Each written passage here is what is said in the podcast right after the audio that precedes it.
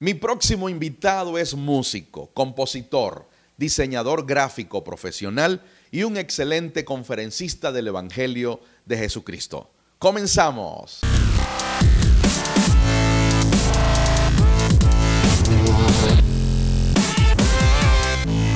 Comenzamos con este podcast de inteligencia espiritual y bueno, tenemos aquí a mi invitado en el episodio de hoy y quiero comenzar preguntándote, ¿de qué manera te llamo? ¿Te llamo Egni o te llamo Eviezer? Eh, me puede llamar Egni. Egni. Sí. bueno, para los que quizás no conocen la historia, el trasfondo, le hago la pregunta porque para nosotros, para nosotros los que le conocemos, para nosotros Eviezer, eh, pero otros lo conocen como Egni Castillo. Por lo tanto, Egni, bienvenido, pues. ya que usted lo solicita, que es Egni, que le, que le llame Egni, aunque yo le llamo Eviezer, bueno, será Egni. Papá, bienvenido. Gracias por estar aquí en este podcast que hemos llamado Inteligencia Espiritual con la intención de hablar acerca de la suprainteligencia, la mayor de las inteligencias, que es la que proviene desde la mente de Cristo. Muchas gracias, Pastor, por la invitación y estoy altamente entusiasmado y contento de estar aquí. Eh, agradecido por el Señor por el privilegio, el privilegio de compartir con ustedes y estar aquí en este nuevo podcast. Gracias a ti por, por aceptar eh, mi invitación. Hoy, hoy quiero que hablemos un tema que sé que te apasiona. Mm. Eh, lo hemos conversado en, en, muchas ocasiones y sé que te apasiona, nos apasiona. Hemos, hemos tenido cualquier cantidad de, de horas conversando al respecto. Vamos a hablar acerca de la juventud. Vamos a hablar acerca de los jóvenes. Y en ese sentido, eh, desde tu perspectiva, ¿cuál crees que sea la necesidad que nuestros jóvenes hoy en día tienen? Ok, muy bien. Sí hay una gran cantidad de necesidades, pero puntualmente la necesidad de un mentor, de un mm. coaching en la vida de un joven. Es indispensable de una generación responsable, una generación que aparte esa fuerza, ese tiempo para llevar a esa generación de la mano. Porque de qué nos vale, y lo compartíamos, de qué nos vale sembrar la verdad en una generación, pero no cultivarla, no llevar a ese joven de la mano para su desarrollo y su formación. Ok, ok. O sea, de alguna forma eh, es lo que tú has estado percibiendo, ¿no?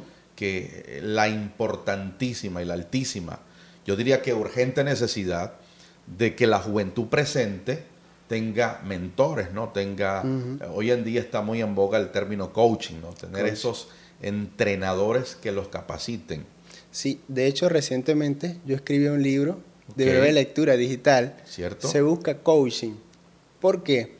Porque la presencia de un mentor es altamente importante en una generación. Primero, porque el joven tiende a equivocarse normalmente, pero con un mentor que lo acompañe, que lo guíe, se va a ahorrar años. Sería más fácil, ¿no? El proceso. Y, y, la verdad es que se ahorra, aparte de ahorrarse años, te lleva de la mano y te hace crecer, te levanta, te acompaña, va contigo en tu crecimiento y formación como ministro y según la asignación que Dios te ha regalado.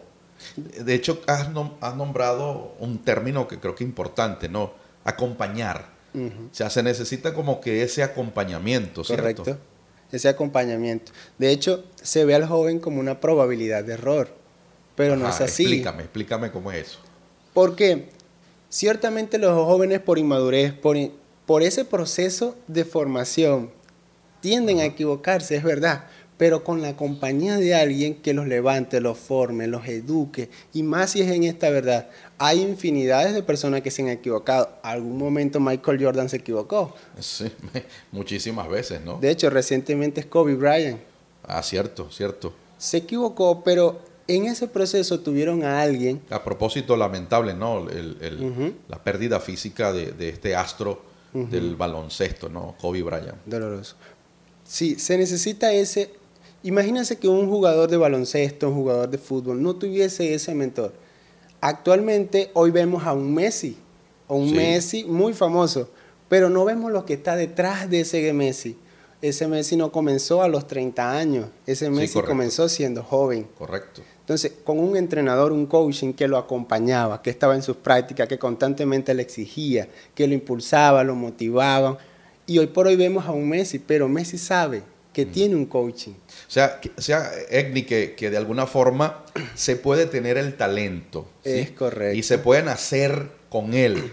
En el caso de Messi, yo soy de los que creo que Messi nació con el talento, ¿sí?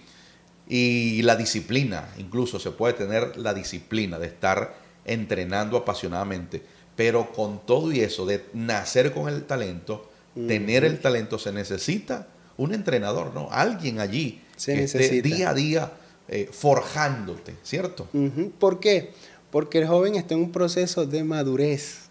¿Cierto? Y en el proceso de madurez necesita alguien que te esté impulsando que ya ha llegado a ese lugar por eso digo que se necesita de una generación responsable, porque ya ellos han caminado una trayectoria que ese joven, aun cuando tiene el talento, aun cuando tiene las capacidades, tiene todas las habilidades, la destreza, puede ser un buen prospecto, pero si no tiene quien lo acompañe, las altas probabilidades de que se equivoquen van a ser muchas. Por eso yo digo que es importante un mentor. De hecho, yo lo digo. Okay. O sea, y, y, me, y me tomo el atrevimiento de decirle que bueno, que estoy junto a mi mentor. Gracias, papá, gracias. Entonces, para mí es importante la presencia de un mentor en la vida de un joven. No solamente también en el acompañamiento, sino en esa formación diaria, en esa, en esa atención. ¿Por qué? Porque todos en la vida tendemos a flaquear. Dice que el... y a equivocarnos, ¿no? Ah, exacto. Por eso somos humanos. Exactamente. la tendencia eh, el hecho de tener una naturaleza humana eh, significa que en algún momento nos vamos a equivocar. Sí, y hay un detalle.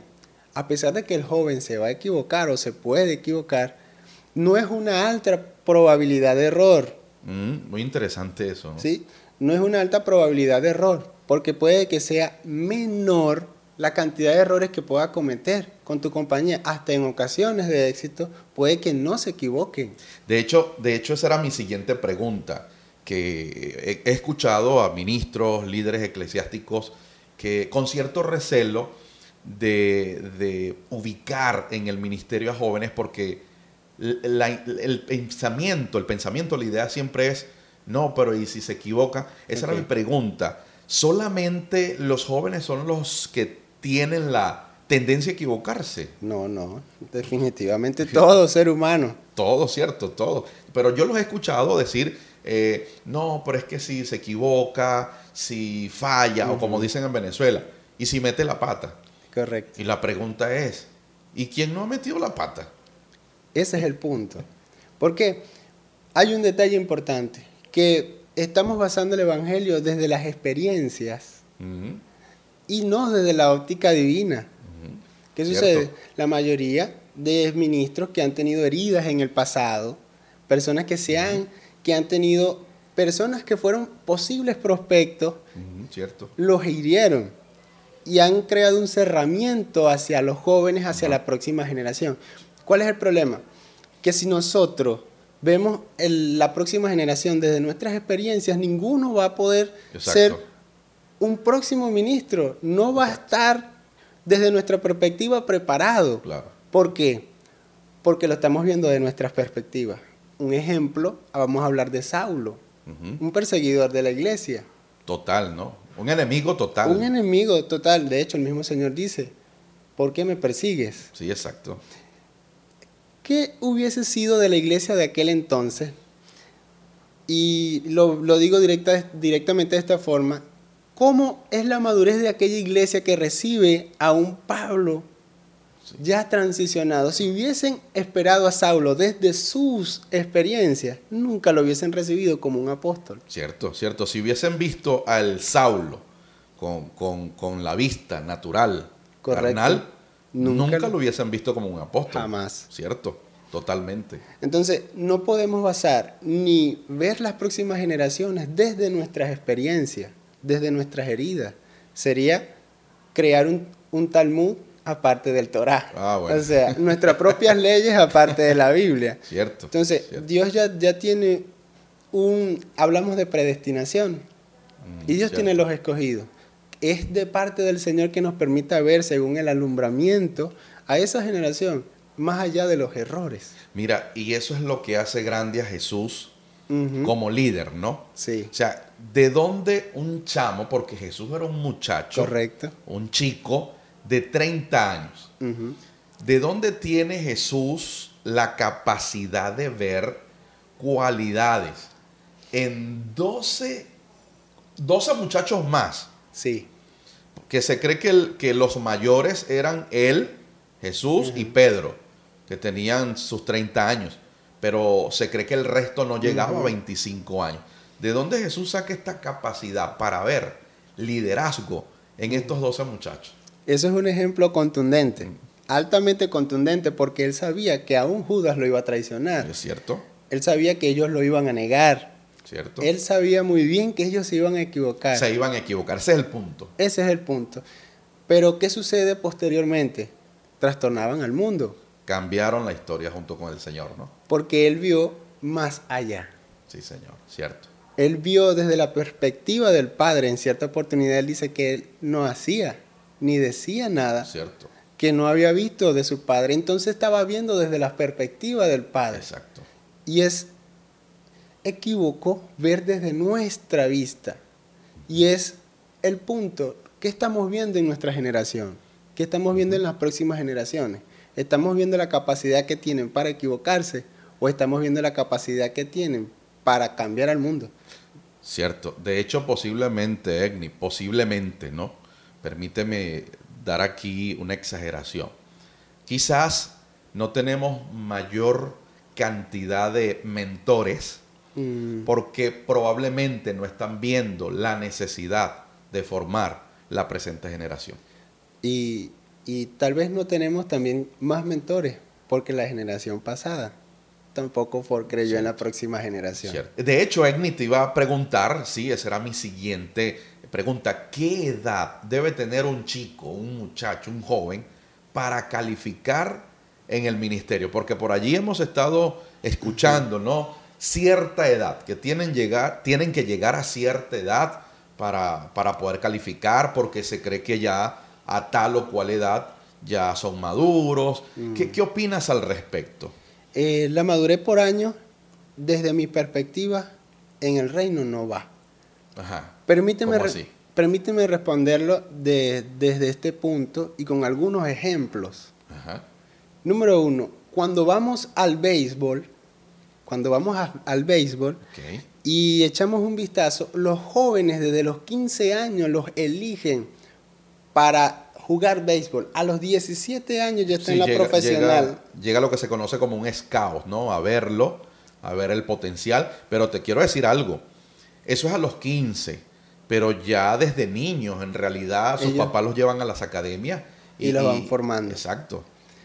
en el modelaje, aunque se forman de niñas, ya a los 16 años están representando a su país. A sus países, cierto. Muchas veces Con 16. Uh, con wow. 16 y ya a los 17, 18 y hay un a los 20, a los 20 años ya están representando al mundo, Miss Universo, Miss Mundo, Sí, impresionante, ¿no?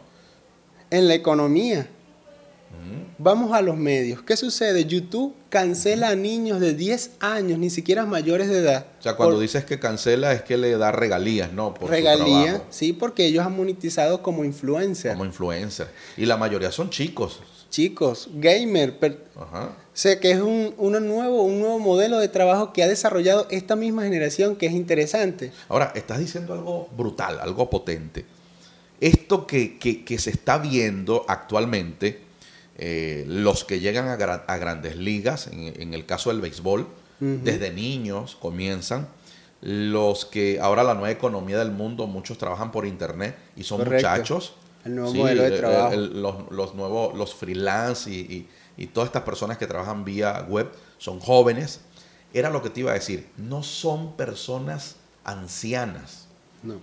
no son adultos de 50, aunque una persona de 50 es joven, pero ya, ya, ya no es un joven entre 15 y, y- y 38, 35, no, ya es un adulto eh, avanzado, ¿no? Pero el punto que quería resaltar es, es que todo este movimiento, esta nueva población mundial, los que están en estos ámbitos son jóvenes, ¿ah?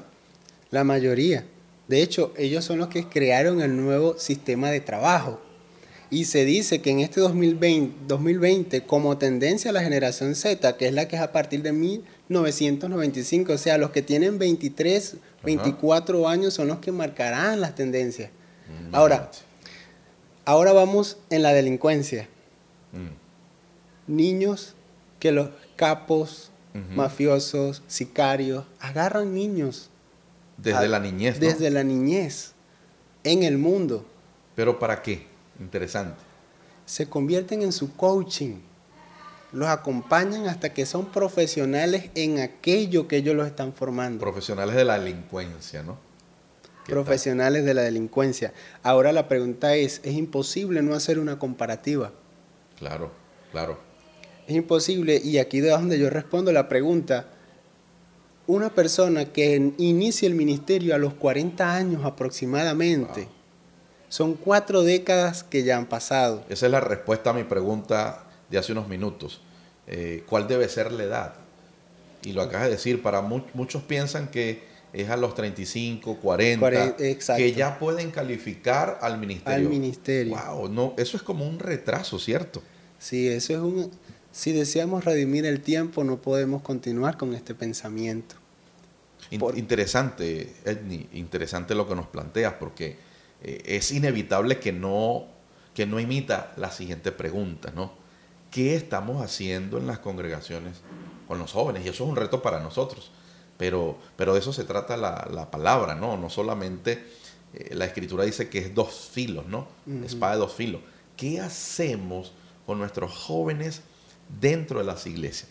La pregunta que yo quiero hacerte que es, es, esto, ¿no? ¿Será que nuestras, nuestra juventud eclesiástica, y no está mal lo que voy a decir, ¿será que solo sirve, sirve para coreografías?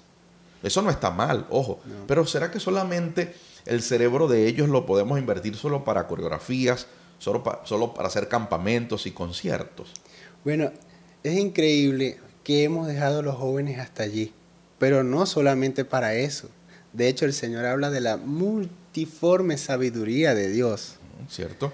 Entonces, esa multiforme sabiduría que ha sido dispensada en cada joven para expresarla en esta generación, no creo que solamente esa multiforme sea para danzar, sea para tocar un instrumento. Que no está mal. Que no está mal. Pero consideramos que eso no debe ser lo único. Correcto. De hecho, si echamos una vista panorámica ¿Qué estamos viendo? Jóvenes que están marcando las tendencias. Son los jóvenes los que están ahora en los medios. Son los jóvenes ahora que están potencializando marcas en el mercado. Son los que están dándole fuerza a la música. ¿Qué estamos viendo? Jóvenes que están rompiendo estructuras. Estructuras tradicionales. ¿Qué tal si nuestra generación joven le invertimos más en conocimiento de la luz de la verdad, en un crecimiento que los podamos meter en laboratorios Exacto. de formación, de crecimiento, para poder trastornar el mundo. Exacto, eso lo, es. Lo mismo que hizo Jesús con sus doce discípulos, Él se invertía en tiempos con ellos, en un laboratorio, que a pesar de sus errores, como antes ya lo habíamos dicho, Sí, Pedro se equivocó, eh, los hijos del trueno se equivocaron, pero el Señor continuó su tarea, ¿no? Ellos puedan desarrollar, desarrollar, desarrollar, eso que es su coaching. Exacto. Principalmente divino, el Señor, pero por medio de ese canal los haya impulsado y puedan desarrollar eso. Ahora, necesitamos una generación que rompa los estándares los estándares tradicionales, que es danzar en una congregación, que no está mal, lo decimos, no está mal. Y el que lo haga, hágalo con excelencia. Con excelencia, pero podemos hacerlo. Pero se puede diversificar. Diversificar, esa es la Porque palabra. Bien, bien lo decía hace un momento, hay diversidad de ministerios, de operación. O sea, no solo, no, únicamente sería el danzar, que no está mal. Ahora, Ojo. Permítame y, y le comparto lo siguiente. ¿Qué tal si hay ministros que son gamer? Mm. Líderes en YouTube eso sería, wow, muy rompe sistema, ¿no? Influencer. ¿Cómo, ¿Cómo nosotros nos estamos preparando para la manifestación de la iglesia en los próximos años que no va a ser como nosotros la conocemos? Sí, sí, posiblemente, bueno, posiblemente no, aseguro. Dios siempre se va más allá de lo que nosotros imaginamos. Correcto. Entonces, allí es donde tenemos que ver desde la óptica divina. Ver que no es que el Evangelio se está deteriorando, no, es que se está potencializando. Potencializando. Y el Evangelio siempre está a la vanguardia. Siempre, está actualizado. Siempre, ha estado, cierto. Siempre. Si pudiera colocar un ejemplo a Moisés, el Señor le escribe en unas tablas, pero esa era la tecnología en piedra, era la tecnología, la escritura. ¿Qué tal si hoy te llega un WhatsApp, un email? O que lo envíes, ¿no? Para ministrar a muchos. Para ministrar a muchos. ¡Wow! Has dicho algo que me ha gustado muchísimo. El Evangelio siempre ha estado actualizado. Actualizado, a la altura. Los que necesitamos estar a la par o al ritmo de ese Evangelio somos nosotros. Sí, porque es que vivir en la verdad presente te tiene que llevar a vivir en la presente realidad. Mm, a ver, explícanos eso un poco. Vivir en la verdad presente es estar actualizado espiritualmente según los algoritmos espirituales, los códigos espirituales. Pero los códigos espirituales no te dejan en el tiempo. En el pasado, ¿no? Sí, no te dejan en el pasado, sino que te actualizan y te hacen ver mucho más allá. Okay te permiten ver cómo Jesús pudo saber y pudo vivir sabiendo que su destino era la cruz, porque veía mucho más allá. Veía más allá. O sea, él estaba actualizado. Y era tanto de que veía más allá que él no estaba viendo la cruz. Es correcto. Estaba viendo más allá de, la, cruz. Y era su iglesia. Así es, correcto. Entonces, lo hermoso, lo hermoso de esto es que cuando tú estás en Cristo y eres expuesto a la palabra de verdad, nunca te dejará en el mismo lugar. Imposible. Nunca te dejará en el mismo lugar. La distancia, lo decía anteriormente usted, pastor, es la obediencia. Mm. ¿Qué tan obedientes somos nosotros a la palabra de verdad? Para ponerlos en contexto a nuestra audiencia, decíamos en días pasados que la distancia de una palabra profética al cumplimiento es, la, obediencia. Y se necesita que entendamos la verdad, pero que esa verdad nos lleve a la presente realidad. Es un riesgo entender la verdad y no estar actualizado. Algo está pasando. Cierto. Y no estamos hablando de pecado, no estamos hablando de fallas, estamos hablando de que la palabra se haga vida y podamos ver desde la óptica divina lo que hay en esta generación. Estimado Egni, hazte la idea de que te, están viendo eh, muchos pastores, muchos líderes, líderes juveniles, dale, ¿qué le dirías a ellos con relación a lo, a lo que hemos hablado? ¿Qué palabra final les puedes expresar desde tu corazón a ellos? Como generación responsable necesitamos tomar esta generación de la mano. Yo creo que tienen un alto potencial que el sistema está aprovechando y que nosotros no hemos estado viendo. Te reto, te insto, te invito a que juntos edifiquemos esta generación.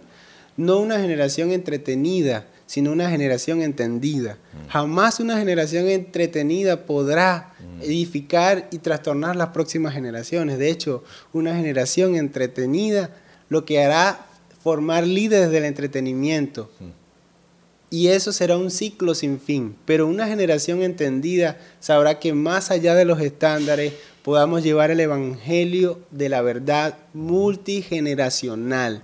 Entonces te invito, te insto a que como generación responsable podamos tomar a estos jóvenes de la mano y no seamos como aquel hombre que embarazó a una mujer con la verdad o con, su, con un esperma y la abandonó. Qué bueno que podamos insertar la verdad en esta generación, pero qué bueno es que seamos responsables con estos niños que están creciendo, esta generación que está creciendo en su formación. Excelente, Egni, gracias. Gracias por estar aquí, papá. De seguro no será la última. Amigos, entendidos, gracias por quedarse hasta el final.